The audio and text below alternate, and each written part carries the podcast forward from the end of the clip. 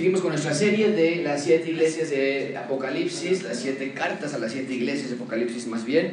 Estamos en nuestra tercera iglesia y estudiamos dos anteriormente, vamos a dar un pequeño repaso, pero vamos a estudiar esta tercera iglesia, el mensaje de la iglesia de Pérgamo,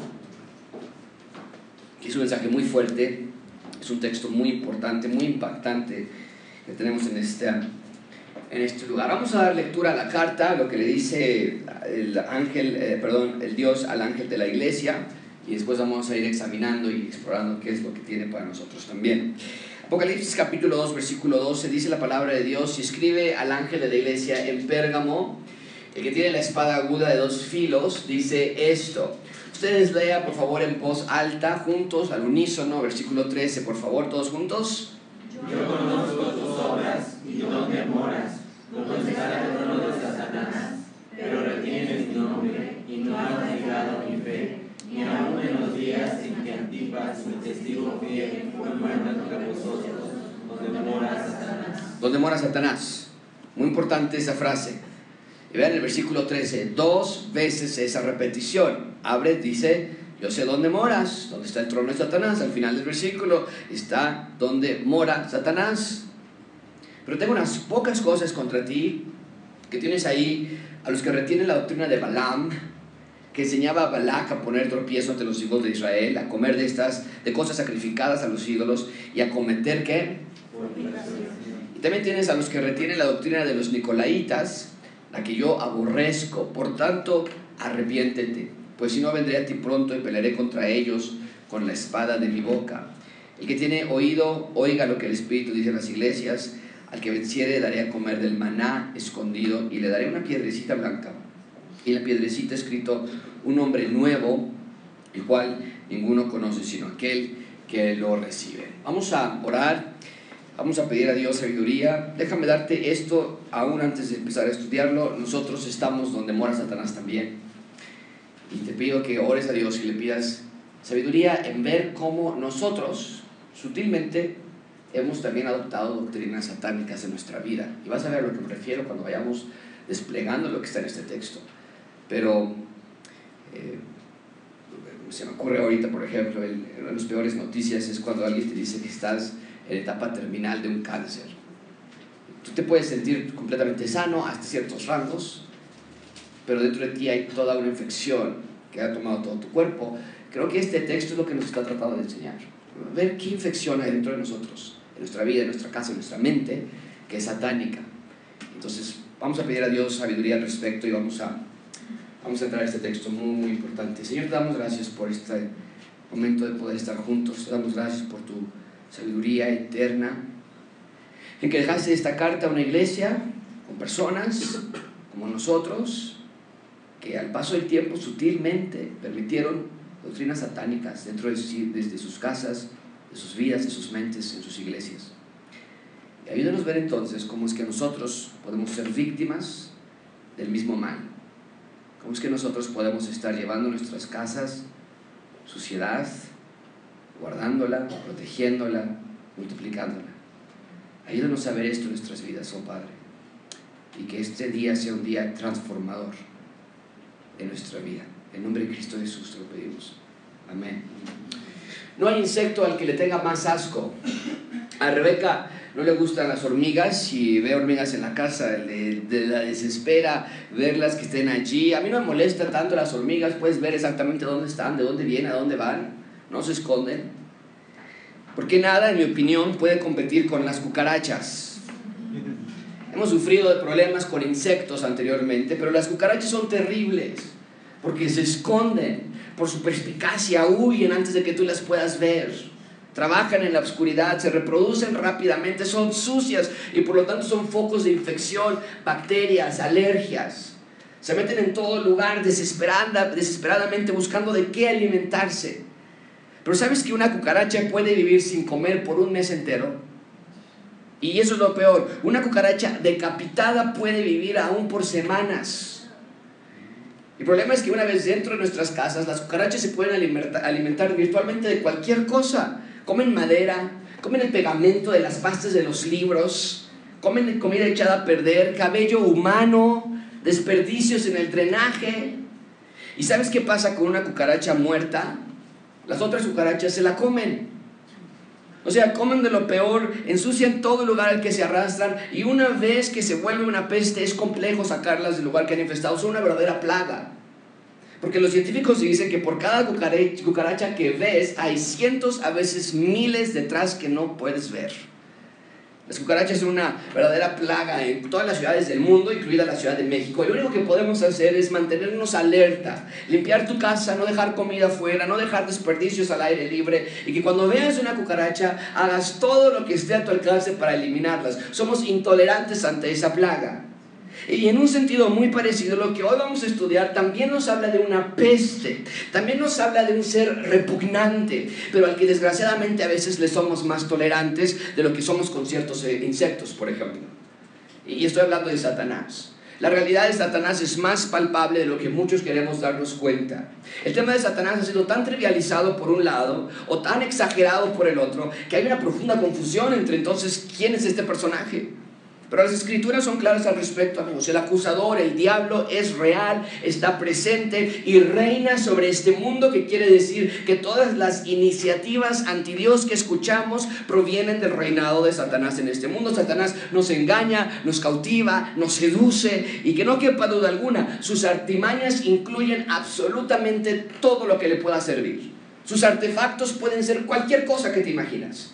Al igual que las cucarachas que son capaces de comer cualquier cosa para supervivencia, así también Satanás ocupa todo lo que le pueda servir como herramienta para seducirte, para engañarte y para tentarte. La televisión, el dinero, las mujeres, los hombres, la escuela, la tarea, el deporte, todo le puede servir a Satanás como una posible herramienta para hacerte caer y tentarte. Porque muchísima atención con esto, amigos. Lo que Satanás más quiere es que seas tolerante con sus engaños y con sus tentaciones que los guardes para de vez en cuando, que no los llames por su nombre, sino que, que tengas un contacto con esas tentaciones, que sigas leyendo esa publicación, que sigas teniendo ese amigo, que sigas preparándote más y más para ganar más dinero. Satanás no quiere que seas radical en tu vida espiritual y eso es exactamente lo que vamos a estudiar esta tarde. El punto principal de este sermón es que Dios quiere que nunca jamás, Dios quiere que nunca jamás Seamos tolerantes con cualquier engaño satánico que nos aparte de Dios. Hoy vamos a ver la radiografía que Dios tomó de una iglesia en particular y vamos a ver la interpretación de esa radiografía, como si la pusieran en ese cuadro de iluminación, para ver el diagnóstico. Ahora déjame darte el diagnóstico de una vez.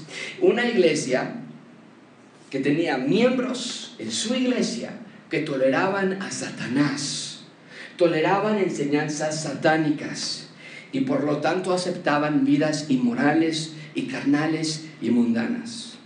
Estamos en nuestra serie de las siete iglesias de Apocalipsis. Es una, es una serie muy interesante porque es un libro que relata el final de los tiempos y es de manera muy particular que este libro que habla del futuro comience con las iglesias que estaban en ese momento, en el presente. ¿Te has preguntado por qué es así? ¿Por qué Apocalipsis habla del futuro, pero para hablar del futuro primero habla del presente? ¿Por qué el libro que habla del anticristo y del reino milenial y del fin del mundo comienza con siete cartas a siete iglesias? Permíteme darte mi perspectiva de por qué yo creo que comienza así. Dios está dejando claro de que antes de que llegue el fin del mundo, la iglesia debe estar espiritualmente firme y esperando ansiosamente su retorno. Después de estas siete cartas, capítulo 4, ahora sí comienza todo el relato de cómo es el fin del mundo. Libro de Apocalipsis abre con un mensaje a la iglesia universal y cierra con un mensaje de la iglesia. Mucha atención con esto. Los primeros capítulos de Apocalipsis son una carta a las iglesias, ¿ok? Nota cómo cierra la carta de Apocalipsis. Nótalo tú mismo, está en la pantalla, así cierra la carta. Y el espíritu y la esposa dicen, ven, esto es la iglesia. El que oye diga, oiga, el que oye diga, ven, y el que tiene sed venga, y el que quiera tome el agua de la vida gratuitamente. La esposa, la iglesia, con la que comenzó en las siete cartas, así comienza Apocalipsis, cierra diciendo la iglesia dice, ven. Al final del libro, el punto es que la iglesia, la esposa del Cordero, dice, sí, ven Señor Jesús. Por eso abre con estas cartas al inicio. Y cada carta es una exhortación por las cosas que están bien y las cosas que están mal. Y es nuestra labor revisar cómo está nuestra vida cuando leemos estas cartas. Amigos, hace dos semanas empezamos con estas cartas. Bueno, llevamos más tiempo desde el inicio de la serie, desde el capítulo 1. Pero hace dos semanas comenzamos con las cartas. Abrimos con la iglesia, la iglesia de Éfeso. Había dejado su primer amor. La semana pasada estudiamos de la iglesia de Esmirna. Que vimos que a pesar de que estaban en tribulación, tenían que permanecer fieles. Estudiamos que Dios ya sabía lo que venía, pero permanezcan fieles, le dijo Dios a Esmirna. Y hoy vamos a estudiar acerca de la iglesia de Pérgamo. Y vamos a ver que esta iglesia tiene ciertos aspectos positivos, pero hay una clara exhortación de arrepentirse por cosas que habían permitido. Así que Dios nos ayude a evaluar dónde estamos nosotros y que nos muestre si acaso estamos siendo tolerantes con semillas satánicas que eventualmente e invariablemente si las dejamos germinar en nuestras vidas van a dar a luz el pecado y dolor. Vamos a estudiar tres puntos hoy. El trono de Satanás, número dos, tolerando a Satanás y finalmente la victoria sobre Satanás. Vean conmigo en primer lugar el trono de Satanás, versículo 12. Dice el versículo 12, y escribe el ángel a la iglesia en dónde? El que tiene la espada aguda de dos filas dice esto. Bien, tenemos que detenernos allí. Lo primero que tenemos que ver es la clase de ciudad en la que estamos situados. Pérgamo. ¿Dónde estaba esa ciudad? ¿De qué se trata Pérgamo? Pérgamo era una gran ciudad. Mucha atención con esto si estás tomando notas. Pérgamo era la cuna del culto imperial. Es decir, fue allí donde por primera vez comenzó a nivel oficial la adoración al emperador romano. Era una ciudad sumamente religiosa, con templos a dioses griegos, con lugares repletos de seria idolatría. Era una ciudad también conocida por su amplia biblioteca. No había biblioteca como la de Pérgamo, la única que se le comparaba era la de Alejandría. Pero la biblioteca de Pérgamo con más de 200 mil volúmenes. Y recuerden, eran copias hechas a mano entonces, no había una imprenta en ese entonces. Imagínate una librería, una, biblioteca, perdón, con más de 200 mil volúmenes. Era una ciudad con una gran fuente de conocimiento, de cultura. En cuanto a cómo es que había una ciudad, una iglesia en esta ciudad, no lo sabemos. La, Biblia no los dice, los teólogos piensan que probablemente la, la iglesia en Pérgamo fue, fue fundada durante el tiempo que Pablo estuvo en Éfeso. Probablemente los que creían en el Evangelio regresaban a sus ciudades de orígenes, una de ellas siendo Pérgamo, llevaban el Evangelio a sus ciudades natales y una de esas ciudades allí comenzó la iglesia en Pérgamo. Bien, entonces tenemos una carta enviada a la iglesia que está en esta ciudad. ¿Quién está mandando esta carta? Está en el versículo 12. Escribe el ángel. ¿Quién es, quién es el, el, el, el escritor de esta carta? El que tiene la qué? La espada aguda. ¿Una espada aguda de cuántos filos? Esa carta la está enviando Dios, desde luego, pero la manera en que la se describe Dios a sí mismo aquí nos muestra algo muy importante. Cuando dice que es el que tiene la espada de dos filos, está haciendo referencia a su rol de juez. En otras palabras, esta carta la está escribiendo Dios, pero la está escribiendo desde su posición de juez. Dios está juzgando a esta iglesia y le está dando los indicios a Pérgamo, de la investigación, les está poniendo sobre la mesa lo que han encontrado. Y esta introducción rápidamente nos deja ver que no todo está bien, porque el que tiene la espada de dos filos está escribiendo esta carta. Y con nosotros es igual, amigos. Que Dios también ilumine nuestro corazón para ver si hay perversidad en nosotros. Y que esta tarde Dios nos hable para ver qué aspectos satánicos estamos entreteniendo en nuestros corazones y en las partes más recónditas de nuestro ser. Bien, entonces esta iglesia tiene serias correcciones pendientes, el juez está mandando esta carta. Vamos a ver entonces, vamos a ver primero en lugar, en primer lugar las cosas positivas que Dios encontró en esta iglesia. Ven conmigo versículo 13. Dice, yo conozco tus obras, sé dónde moras. ¿Moras dónde está qué? Lo primero que Dios reconoce es el lugar en donde mora esta iglesia.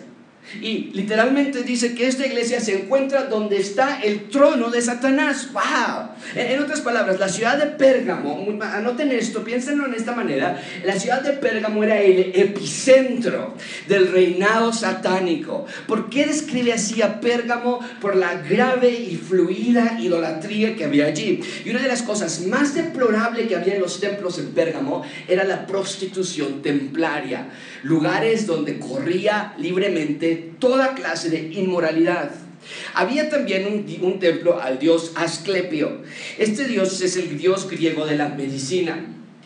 estaba representado por un hombre con su báculo de madera que tenía una serpiente alrededor y muy interesante, un paréntesis nada más aquí, ver cómo es que esta, serpiente en la madera se parece demasiado a la serpiente levantada en el desierto de Moisés.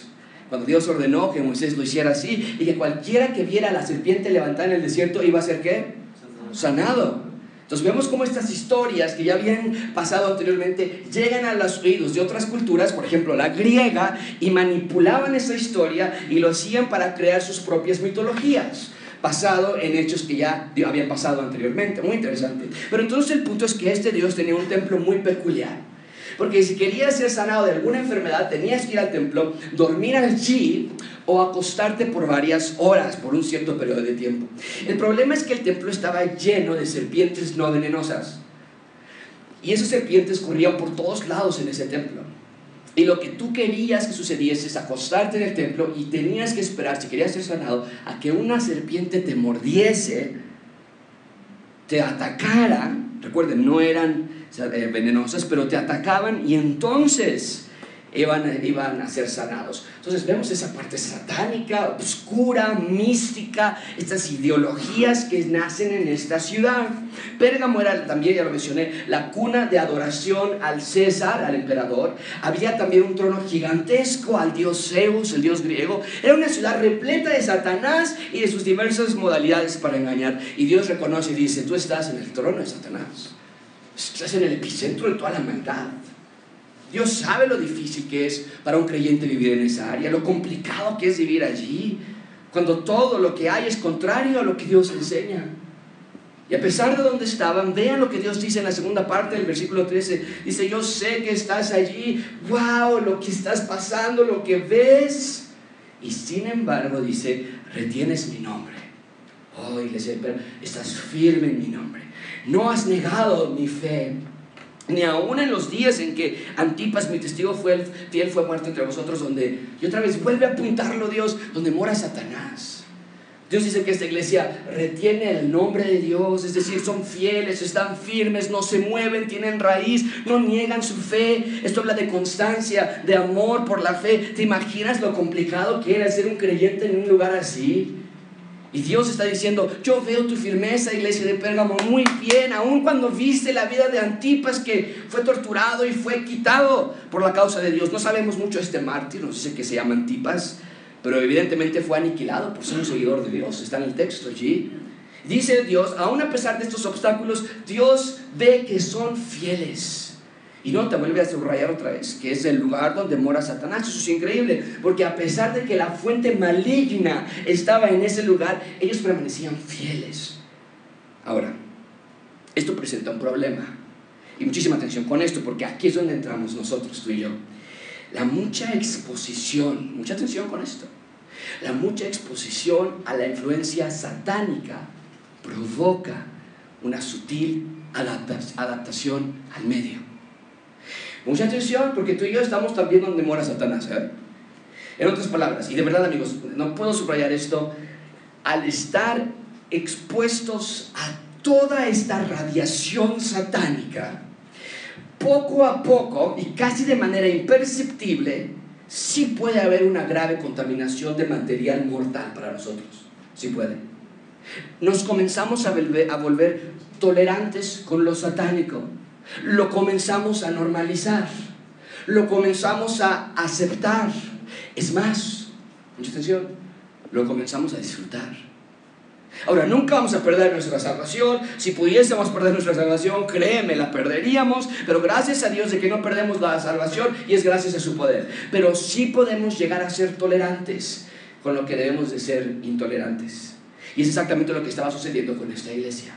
En segundo lugar la tolerancia a Satanás o tolerando a Satanás, porque si hay una gran felicitación, wow, ustedes están en medio del mal, están donde, donde está el punto de origen de todo este trono satánico, pero la larga exposición a esta influencia trajo estragos en las vidas de estas personas. Vean cómo, versículo 14. Dice, pero tengo unas cosas, pocas cosas contra ti que tienes ahí, o sea, dentro de la comunidad de Pérgamo, tienes ahí a los que retienen la doctrina de Balaam, que enseñaba a Balac a poner tropiezo ante los hijos de Israel, a comer de cosas sacrificadas a los ídolos y a cometer fornicación. fornicación. Bien, entonces, tenemos una iglesia que tiene que cambiar varias cosas y Dios va a explicarles qué es lo incorrecto que encontró a lo largo de su juicio, de su investigación. Y, y va a ser una ilustración.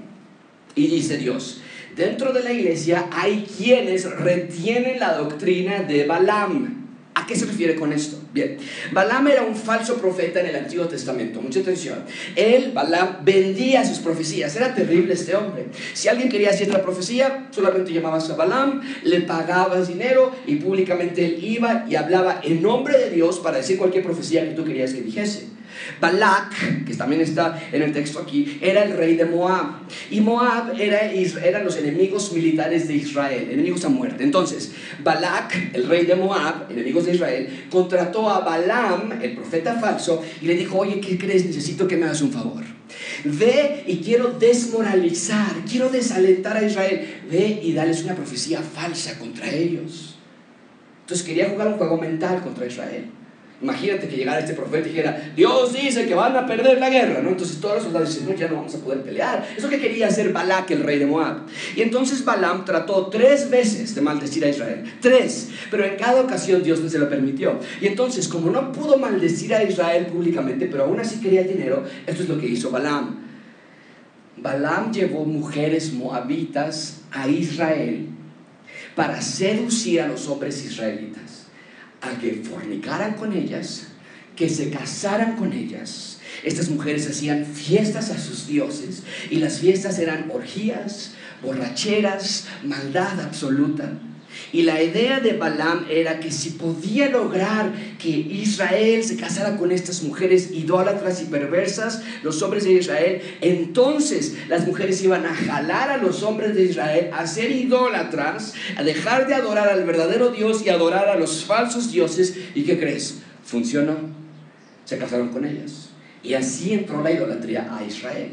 Y nuestro texto dice entonces que comían de los, ídolos, de los ídolos, que cometían fornicación, es decir, relaciones sexuales fuera del matrimonio. Entonces, mucha atención con esto. Dios está hablando de este falso profeta, de lo que hizo en el pasado, pero al mismo tiempo está diciendo que este evento pasado describe la condición actual de Pérgamo. Es una simple ilustración cuando dice que están ustedes reteniendo a los que enseñan la doctrina de Balaam, está diciendo, está diciendo lo mismo que hacía Balaam. No en el sentido de que estaban casando con moabitas, no había moabitas en este momento o que había las mismas clases a estos dioses, pero sí en que estaba la misma esencia de ese problema pasado, que la iglesia de Pérgamo estaba permitiendo entrar tolerancia de casarse con mujeres idólatras y había tolerancia con inmoralidad sexual. Entonces lo que Dios está haciendo es usar este ejemplo que sucedió en el pasado para apuntarles hacia el presente. Vean conmigo versículo 15. También tienes a los que retienen la doctrina de los nicolaitas, la que yo aborrezco. Ahora, no sabemos mucho de este tal Nicolás, pero evidentemente se había hecho toda una doctrina de Nicolás. Se llamó Nicolaitas. Que en esencia lo que está diciendo en el versículo 14 es, hey, acuérdense lo que hizo Balaam, hoy está sucediendo, versículo 15, con Nicolás. ¿Ves la, la, unidad que hay ahí? En esencia estaban haciendo lo mismo. Por eso Dios pone a Balaam como un punto de referencia. Permítanme ponerlo así. Tal vez lo, va a ser más fácil que ustedes lo entiendan. Balaam provocaba inmoralidad, maldad, matrimonios con incrédulos, fornicación. Aparentemente, versículo 15 nos dice, Nicolás hacía lo mismo. Maldad, inmoralidad, matrimonios con incrédulos, fornicación. Entonces, la acusación era bastante seria. Probablemente no es que había hermanos en Cristo que estaban haciendo todo esto dentro de la iglesia, probablemente no. Porque nos dice que se han mantenido firmes, han retenido la fe, los eh, felicita al inicio. Pero lo que les está acusando es que estaban siendo tolerantes no lo estaban denunciando claramente. Muy probablemente había gente dentro de la congregación que sí estaba envuelta en este tipo de actividades. Y no sabemos por qué. Ya sea por pena o por vergüenza o por flojera o por tolerancia, pero nadie decía nada al respecto. Sabía que se había ido de borracho la noche anterior, en el templo había hecho de las suyas y nadie decía nada al respecto. Sabía lo que estaba pasando con los hijos de... Nadie decía nada al respecto. Por eso Dios dice, tienes a los que están reteniendo esa doctrina dentro de tu congregación. Amigos, ¿por qué Dios no quiere que haya esto en nuestras iglesias? Mucha atención con esto, amigos, de verdad. Es tan importante. Qué bueno que estás aquí esta tarde. Mucha atención. ¿Sabes por qué Dios no quiere nada de esto presente en tu vida? ¿Sabes por qué Dios no quiere nada presente de esto en nuestra iglesia? Por lo que Pablo dice en Galatas 5.9. Un poco de levadura leuda toda la masa. ¿Cuánto necesitas? Un poco. Permite mala influencia en tus amigos, con lo que ves, con lo que haces. Un poquito nada más. Comienza a reírte, poquito nada más, a sonreír poco de los albures, de los chistes, de las cosas. Comienza a pensar un poquito de manera pervertida, nada más de vez en cuando. Y poco a poco vas a comenzar a saborearla. Lo que antes te parecía mucho, ahora te parecerá como nada. La tolerancia al pecado es lo peor que podemos hacer como iglesia. Y nosotros como pastores nos preocupará. Mucha atención a esto. Nos va a preocupar cuando alguien esté en un terrible pecado en nuestra congregación y se sienta perfectamente cómodo en nuestra iglesia. Que alguien que está mal, con ideas filosóficas anti Dios, con pecados sin arrepentimiento, con maldad, no estoy hablando de que, eh, eh, recuerden, todos somos pecadores. Y, tengo aquí afuera un, cuadro que dice la iglesia es un hospital. Nadie aquí viene con la idea perfecta. Pero estoy hablando de pecados que están constantes, semana, semana, semana. Si no te arrepientes de ellos, los traes contigo cargando todo el tiempo. A mí me va a preocupar que esa persona se sienta perfectamente bien en gracia abundante. Porque quiere decir que no nos importa. Que nadie se acerca a decirle, oye, eso está mal. Oye, no, no, no, no hables así. Oye, no, no, no pienses eso. Oye, perdón, pero eso no es lo que Dios quiere para nosotros. Me preocuparía porque quiere decir que en las predicaciones no hay nada que le haga sentir incómodo, sino que afuera o adentro les parece igual. Y amigos, no estoy hablando de sentirse incómodo en el sentido de que no se sienta bienvenido. Todos aquí somos bienvenidos. Siempre lo he dicho, aquí cualquier persona entra, como sea que esté vestido, con tatuajes, piercings, homosexual o en adulterio. Pero al paso del tiempo tiene que suceder una de dos por medio de las conversaciones con ustedes, por medio de la predicación desde el púlpito, se debe dar cuenta esa persona de su pecado, arrepentirse y creer en el Evangelio. O bien debe dejar de asistir, porque se va a dar cuenta que su estilo de vida es opuesto a lo que Dios pide por medio de la predicación de la palabra de Dios y de lo que ustedes están tratando de ayudar a esta persona a que se arrepienta de su pecado. Pero ¿sabes otra manera en la que la tolerancia nos afecta como iglesia? La tolerancia nos afecta como iglesia en lo que tú permites en tu vida, en tu corazón y en tu cuerpo. ¿Qué tan tolerante eres con estas prácticas? Permite mostrarte este cuadro y examinemos los posibles métodos por los cuales el trono de Satanás puede meterse a nuestras vidas, tal vez de manera sutil, tal vez de manera casi imperceptible. Pero entonces tenemos eh, a Balaam, que enseña inmoralidad, que enseña maldad, que enseña violencia, que enseña fornicación. Y en ese cuadro podemos ver entonces que Netflix, por ejemplo, nada más por otro ejemplo, podemos también tener inmoralidad, también podemos tener maldad, también podemos ver violencia, también podemos ver fornicación. Es más, déjame agrandarlo todavía más allí. En nuestra música, claro que podemos tener inmoralidad, por supuesto que podemos ver maldad, Claro que podemos escuchar de violencia, claro que podemos escuchar de fornicación en la música. Con tus amigos, todo por igual. ¿Sabes qué te está diciendo Dios esta noche? El trono de Satanás se ha infiltrado en tu vida. Date cuenta cómo y nunca, nunca permitas de nuevo que esté en tu corazón otra vez. Si no buscas, jamás vas a encontrar. Si no despiertas, jamás puedes cambiar. Pero me temo que hemos permitido que lo satánico esté en nuestras vidas. Nuestros mejores amigos a veces son personas que no quieren nada con Dios. ¿Cómo pueden ser nuestros mejores amigos? Las películas que vemos para divertirnos en la noche después de la iglesia están llenas de desnudos, de sexo, de inmoralidad, de maldad, de asesinatos, de palabras obscenas en cada diálogo. Dios dice, eso se llama doctrinas satánicas. No es amistad, no es entretenimiento, no es normal y mucho menos es agradable a Dios. Es Satanás en tu mente, es Satanás en tu corazón, es Satanás en tu vida que entra por medio de lo que haces, de lo que ves y de lo que consumes. ¿Qué tenemos que hacer al respecto entonces? Lo mismo que tuvo que hacer esta iglesia. Ven conmigo finalmente la victoria que podemos tener sobre Satanás. Esto no se puede quedar así, iglesia. Ven conmigo en tercer lugar, la victoria sobre Satanás, versículo 16. ¿Ok? Nos dimos cuenta de esto. Bueno, no habíamos pensado de esta manera. Yo creía que era una película. Sí, yo creía que le podíamos adelantar. Yo creía que pues son mis amigos, mi modo de aislarme, ¿qué tengo que hacer? Escucha lo que Dios te dice a ti esta noche. Para cada uno de nosotros es diferente. Versículo 16 dice, por tanto, arrepiéntete. Ya, no hay más. Arrepiéntete.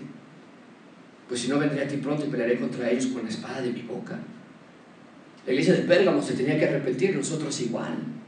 No hay más. Nota que no son dos agentes distintos, ellos contra nosotros. Sí, son ellos los que están en nuestra iglesia, pero tú arrepiéntete. ¿Te das cuenta de eso? Sí, son ellos los que están en fornicación, pero tú les permitiste tu vida. Tú arrepiéntete. Nosotros nos arrepentimos porque no podemos cambiar a ellos, pero nuestra responsabilidad es la, es la de darnos cuenta hasta dónde hemos caído. ¿Qué permitimos escuchar ya en nuestras vidas? ¿Cómo hablamos? Y arrepentirnos rápidamente. Porque mira esto claramente, esta iglesia estaba situada en el trono de Satanás y estaban firmes. El problema es que estaban siendo tolerantes con el pecado. Y puede que sea igual contigo. Eres salvo, no tienes duda al respecto. Crees en Dios, sirves en la iglesia, estás haciendo iglesia en casa, quieres crecer, pero puede que estés tolerando pecado en tu vida, en tu casa, en tu mente. A veces como padres somos muy permisivos. A veces como adolescentes no queremos quedar mal para que no se burlen de nosotros. Hacemos cosas que están mal. A veces como suegros somos malos como abuelos consentimos, nos metemos mucho en la vida de nuestros hijos adultos. A veces empezamos a jugar videojuegos llenos de maldad y de violencia y de cosas satánicas. A veces permitimos películas malas y decimos, ay, le adelanto ahí cuando empiece algo malo. Pero Dios no quiere eso, amigos. Dios quiere arrepentimiento, no tolerancia, arrepentimiento. De ir a la dirección contraria, hacia el lado opuesto. Dios no te dice, nada más adelántale en cuanto se empiecen a quitar la ropa. Dios te dice, no le haces eso en absoluto. Y si hay series de televisión que tienes que dejar a la mitad, hazlo. No es que como ya me eché casi la mitad de la temporada, ay no, ya la tengo que terminar. Si tienes que cortar con tu novia, hazlo. Si tienes que sacar la computadora de tu habitación, hazlo, pero arrepiéntete, saca a Satanás de tu vida. Vean la promesa para el verdadero creyente, versículo 17. Que tiene oído, oiga lo que el Espíritu dice a las iglesias. Al que venciere, daré a comer del maná escondido Siempre esa idea de provisión, siempre esa idea de alimento. Por eso es interesante que Dios alimentó a Israel en el desierto y después Dios Jesús alimentó a, otro Israel en el desierto y después Él dice a los discípulos, tomad, comed, este es mi cuerpo, se los da a ellos. Muy interesante esa parte, el maná escondido. Les voy a dar una piedrecita blanca y la piedrecita escrita un nombre nuevo, el cual ninguno conoce, sino aquel que lo recibe. Este versículo es muy interesante, tiene varias figuras, varios simbolismos, pero una cosa es clara. Dice el texto, al que venza estas pruebas, va a recibir dos cosas, un maná escondido y una piedra blanca con un nombre nuevo. ¿Qué quiere decir el maná escondido? El maná nos habla de provisión. El maná era el pan que Dios enviaba del cielo a Israel durante el periodo que Israel tuvo que transitar en el desierto. Pero era la manera en la que Dios proveía a Israel. Pero Jesús viene a la tierra y durante su ministerio dice, yo soy el pan de vida Jesús es nuestro pan de vida eterna y cuando comemos de lo que Él nos da, nunca jamás tendremos hambre. Lo que Dios está prometiendo al verdadero ciudadano del reino es esto, hey, no comas de los desperdicios infecciosos, putrefactos de Satanás, porque yo tengo un mejor alimento para ti, la vida eterna, el maná escondido. Y por otro lado dice que va a dar una piedrecita blanca con un nombre nuevo leyendo qué significa esto. Todos tienen una diferente opinión. acerca de qué es la piedrecita blanca con un nombre nuevo. Pero lo que podemos estar seguros es que nos habla de una clase de relación especial que habrá entre Dios y sus hijos. Desde luego que es aquí en la tierra, tenemos esta relación, pero claramente nos dice que en el futuro Él nos va a dar una especie de acto con Él que vamos a tener juntos, una relación íntima. Dice, nadie más va a saber lo que está escrito, solamente tú y Dios. Es algo privado, es algo de comunicación, es algo de relación con Él. Entonces hay algo que nos espera en el futuro para los que venzamos estas pruebas, que nos espera todavía, que nos va a conectar con Dios y que va a ser una revelación que tenemos con Él. Esa es nuestra meta. ¿Cómo podemos concluir este sermón? Amigos, déjame apuntarlo otra vez. Amigos, Dios quiere que nunca, jamás seamos tolerantes con cualquier engaño satánico que nos aparta de Dios. Yo no puedo saber qué hay en tu vida, pero tú sí. Y te puedo dar aplicaciones y ejemplos de lo que este texto nos está apuntando, pero yo no soy el Espíritu Santo. Pero oro para que Dios Espíritu Santo te esté mostrando en este momento cuáles cosas en tu vida tienes muy cómodamente que son satánicas. Esta tarde Dios está diciendo, sé intolerante con todo lo que es pecado. Tal vez es amigos que debes dejar de escuchar hablar, que de su boca salen solamente cosas anti Dios constantemente y te jalan para hacer cosas malas, te jalan para pensar en ciertas, ciertas cosas malas. Tal vez es la manera de pensar en ciertas áreas o cómo ves el matrimonio. Pero esta tarde Dios está diciendo, no juegues con el pecado. Lo que es idolatría, es idolatría, no juegues con eso. Lo que es inmoralidad, ya sea con tus manos, ya sea en tu cuerpo, ya sea en tu mente, en lo que dices, en lo que piensas, en lo que ves, es inmoralidad, arrepiéntete. Y recibe de Dios una provisión perfecta, una provisión especial, el maná escondido y permite esperar esa piedrecita blanca que tendremos, de Él será nuestro Dios y estaremos en una relación íntima con Él por siempre. Así que no mañana, no más tarde, hoy, en este momento, arrepiéntete. Oremos. Señor, te damos gracias por este texto. Te damos gracias por tu amor. Damos gracias por tu paciencia. Señor, sin las misericordias de Jehová ya hubiésemos sido consumidos. Pero no queremos abusar pensando que podemos vivir como querramos. No podemos pensar que es normal una vida doble. Y qué infantil, qué ridículo pensar que lo que tenemos escondido nadie lo ve. Como si nuestra meta nada más fuese que nadie viera lo que hacemos. Cuando nuestra meta debe ser que tú y yo tengamos una relación transparente. Así que ayúdanos, Señor. Porque desde los espectaculares que están en el periférico, con los comerciales que vemos, las series, los amigos, el trabajo, nuestro cuerpo, nuestras tentaciones propias, Estamos en el trono de Satanás. No hay nada bueno allá afuera. Hay maldad, asesinatos, fornicación, adulterios. Lo malo ahora tiene que ser bueno. Se está destruyendo el concepto de matrimonio. Se está destruyendo el concepto de Dios.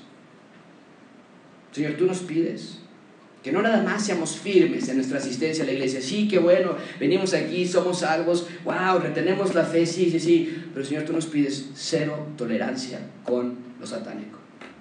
Ayúdanos a ver que algunas series de Netflix no son para creyentes, que algunas clases de música, que algunas clases de amigos, que algunas maneras de hablar, que algunas palabras, que algunos pensamientos no son para creyentes, son para el reino satánico. Ayúdenos a ver las cosas como son. En nombre de Cristo Jesús. Amén.